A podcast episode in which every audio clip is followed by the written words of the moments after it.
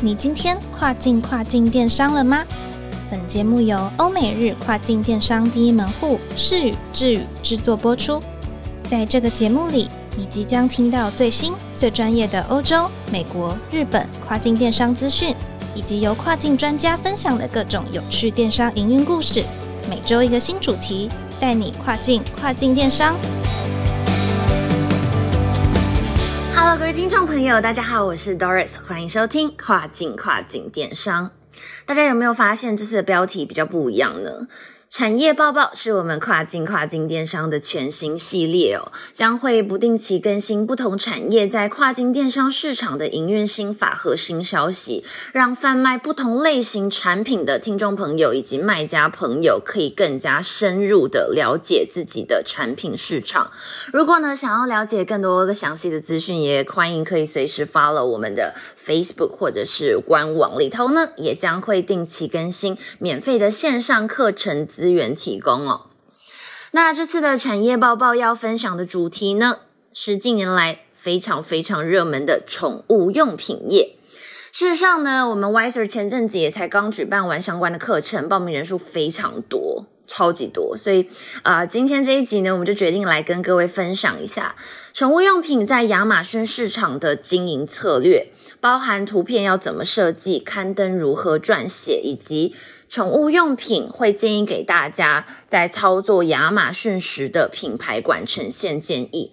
在这边，我们欢迎智宇 Wiser 欧美电商部的经理 Selina 来和我们分享吧。欢迎 Selina。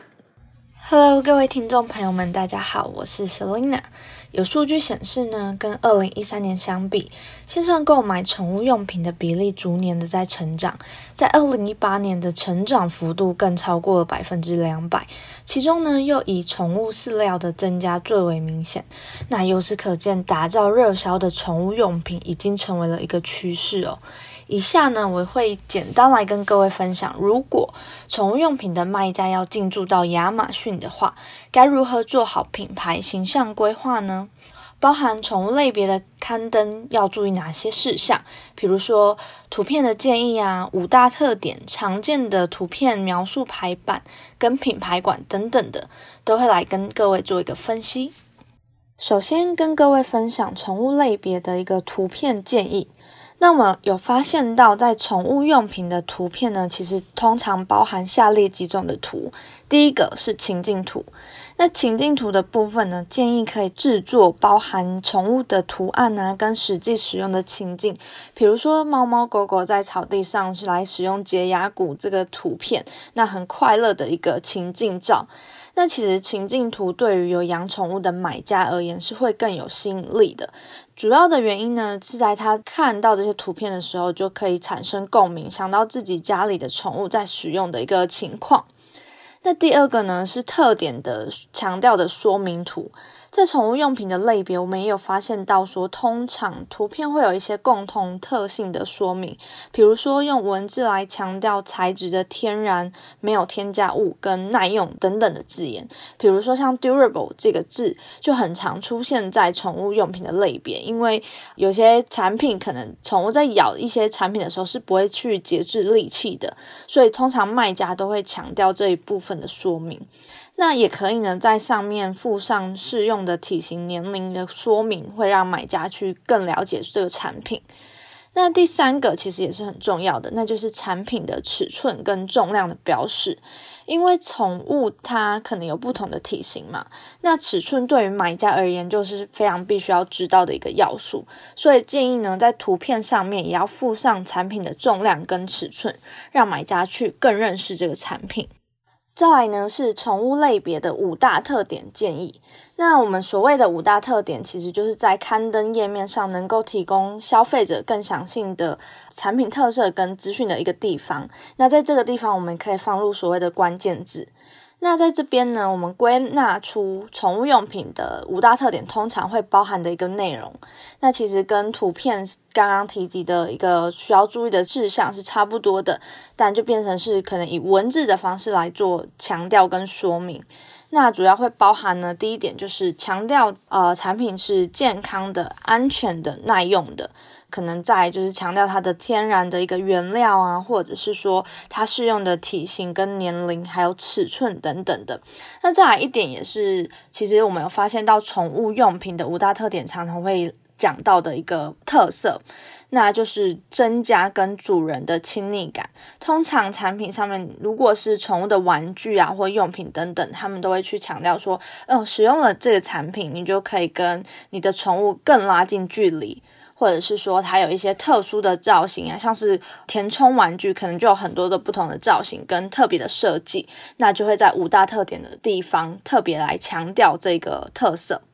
那再来就是多数的宠物用品卖家，他们会使用 A plus content。那 A plus content 其实就是在刊登往下滑的一个位置，是一个能够用文字搭配图片的方式，主要是能够有图片来做一个更多的补充说明，这样子的一个图文描述的呈现。那可以用来强化刊登的说服力，那刺激消费者的购买欲望。接着呢，我们会分享宠物用品在 A Plus Content 跟品牌馆等常见的版位顺序。我们会跟大家说明一下，呃，在亚马逊上面，如果要做到图文描述的排版的话，通常宠物用品类别会是怎么样的一个去排版？版位的一个顺序会是怎么样呈现？那待会呢也会跟大家来做说明。那大家也可以来想象一下，说这个版位大概可能是长什么样子。那如果有兴趣的听众呢，也可以上亚马逊的网站来搜寻相关的刊登来看，那会对我们的说明更清楚。接着呢，我们就来讲一讲宠物用品常见的一个版位的排序。首先呢，就会是 banner。那通常 banner 上面就含含有 logo 跟 slogan，那它就是一个横幅的一个区域嘛。那上面会有品牌的 logo 跟 slogan，那让买家他一看到这个品牌就可以增加他的印象。那第二个区块可能就会是产品的情境图。那产品的情境图呢，比如说会展现说这个产品摆在家中的样子啊，或者是实际使用的场景图。那刚刚我们有讲到，其实情境图的这个部分可以让买家对这个产品更有共鸣。那第三个版位可能就会是产品的更多的介绍，那可能会搭配常见的问题啊，然后来解除消费者的一个疑惑。那第四块版位呢，就会是比较常见的，就会是品牌的介绍，拿来跟大家宣传一下你这个品牌的理念等等的，让买家对品牌的印象能够更深刻。第五个就会是放上三个正方形的图片，那下面会搭配文字的说明，那针对产品的这个特色再去做更多的补充，那去展现我们产品的独特面。那第六个最后一个版位就是也是很重要的一个部分，会是系列的介绍，因为可能厂商它有。不止一个产品，它还有其他，它可能是一系列，可能有 A 产品、B 产品、C 产品，但都是一系列的，那可能是否不同的体型。那所以在呃 A Plus Content 的部分，最后一个区块通常是会放上不同系列的产品的介绍，那可以让买家看到说，哎，你其实除了 A 产品以外，你原来还有其他的产品，那他可以去做点击，那就可以增加买家下单的机会。那再来一个好处就是可以互相导流，他原本进来的是来看。A 的这个刊登，那他滑下来看到，他就可以点到 B 或者是点到 C 的刊登里面去搜寻，或者是做下单的一个动作。那以上呢是一个 A Plus Content 的分享，建议卖家们可以多利用 A Plus Content 或是品牌馆，然后来使用这个图文方式的呈现去展现我们的产品特色。那其实根据我们过往的经验，这对转换率会有非常大的帮助。最后呢，我来分享一下宠物用品的。刚刚有讲到我们的 A Plus Content 嘛，是否刊登的？那我们讲一下品牌馆。如果是呃我的品牌馆有点像旗舰店的一个地方，我是里面会有很多不同的产品。那我如果是这样子的一个品牌馆，里面应该有哪些内容能够让我们的品牌更加分呢？首先，第一个不外乎就是情境图或是一些 icon 的方式来展现我们的的这个产品。那第二个呢，就会是你主打的理念，比如说有些宠物的用品，它可能就会主打说我是宠物友善的，或者是说我是环保的，或者说我是很支持这个领养宠物的这个理念。那在这品牌馆放上理念的这个方式呢，其实可以让消费者跟卖家更贴近，那同时去加深这个品牌的印象。那再来呢，就会是因为品牌馆可能有首页，还有各个的系列的分页。那首页通常就会放上几款主打的产品，那可能会用比较大的图片区块的方式来做呈现，让让买家知道说，哦，你有这几款最主打产品，那他们看到也可以点进去看更详细的刊登内容。那再来的一个部分是宠物的情境影片。那其实，在品牌馆上面放上一个影片，是会对于买家更有吸引力的，因为你能够看到说宠物它实际在使用这个产品的状况，那买家就会对产品更有感觉。那特点的呈现可能可以搭配文字的介绍，让买家对于这个产品的印象更加分。那也给大家一个小诀窍，其实，在品牌馆的部分可以搭配上一些宣传的 slogan，那可以让买家对于你的品牌印象更深刻。那或者是说，你有明确的版位的配置，那来区分说，呃，比如说你的第一大块就是 for 猫类的一个宠物，那可能你的 B 大块就会是 for 狗狗的，那可能 C 大块就会是，比如说。兔子的，那他们在看这样子的品牌馆的时候，就可以很清楚的去看到说，哦，我今天养的宠物是什么？那我应该点到哪一个区块里面去，可以看到我想要的产品。那这样子的话，其实可以方便买家来浏览，也可以让品牌馆的效果最大化。那以上就是我今天的分享啦。再做一个小小的总结，在亚马逊上面要打造好的品牌形象，要注意的包含几点。首先呢是图片五大特点，A plus content 的排版跟品牌馆的排版。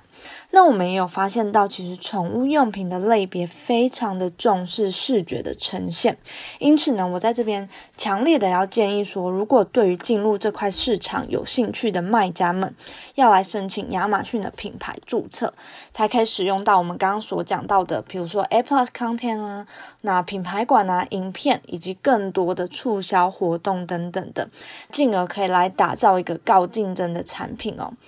那以上就是我今天的分享啦，我是 Selina。如果你喜欢我们的节目，别忘了每周二早上八点钟准时收听跨境跨境电商。感谢 Selina 对于宠物用品的精彩分享，希望对各位都有所收获了。在节目的尾声，提供给大家新的课程资讯：十月十九号礼拜二将会有智宇以及亚马逊全球开店、万泰物流、台北市体育用品商业同业工会以及台湾体育用品工业同业工会。共同举办体育用品外销亚马逊的线上课程，欢迎有兴趣的朋友呢，可以查看这一集的资讯栏，或者到我们 Wiser 智宇的脸书官网来进行报名。也千万别忘记了，每周二早上八点钟，记得跟着我们一起准时收听跨境跨境电商，让我们带你跨境跨境电商。我是 Doris，我们下次再见喽。